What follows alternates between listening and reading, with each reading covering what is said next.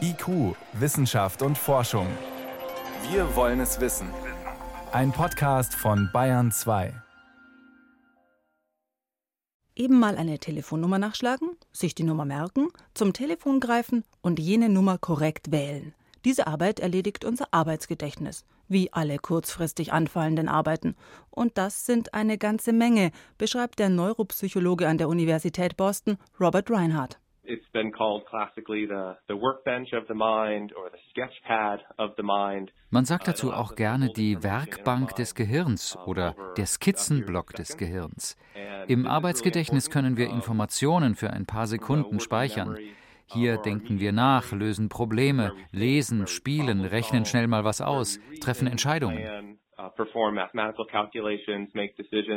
In jungen Jahren geht das zackig vonstatten. Spätestens, wenn man gegen die eigenen Kinder beim Memory-Spielen verliert, weiß man aber, älter werden bedeutet, die Leistung nimmt ab in den Regionen, in denen das Arbeitsgedächtnis sitzt, im präfrontalen Kortex, im Frontallappen. Diese Teile des Gehirns sind am weitesten entwickelt. Diese Teile zeichnen uns als Menschen aus und heben uns ab vom Tierreich. Diese Teile lassen aber auch am merklichsten nach, spätestens zwischen 60 und 70 Jahren.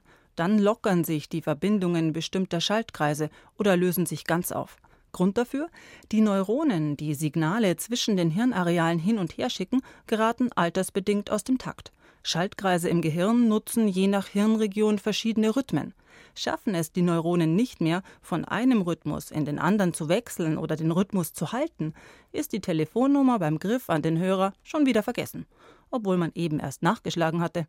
Reinhard und sein Team aus Boston haben eine Methode entwickelt, um die Neuronen wieder auf Trab zu bringen. Über eine Kappe auf dem Kopf schicken sie von außen elektrische Impulse ans Gehirn.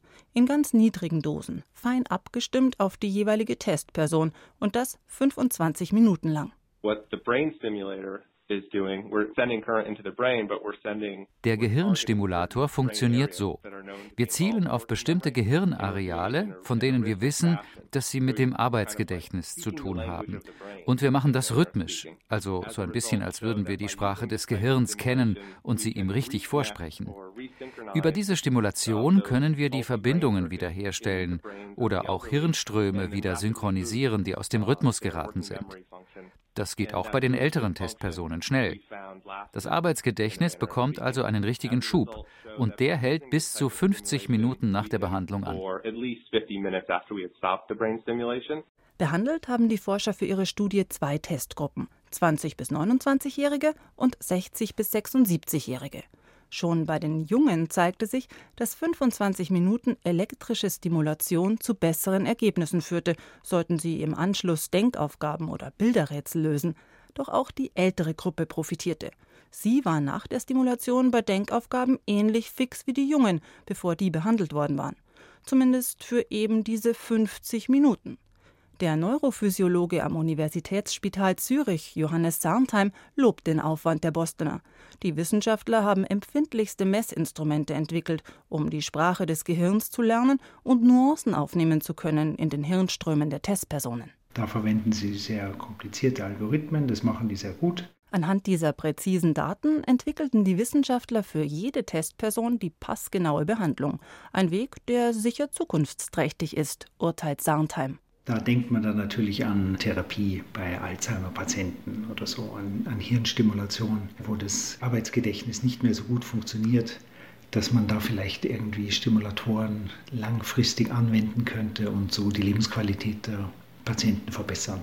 Wie lange langfristig später einmal sein wird, ob man permanent mit einer Elektrodenkappe rumlaufen muss, das wird sich weisen.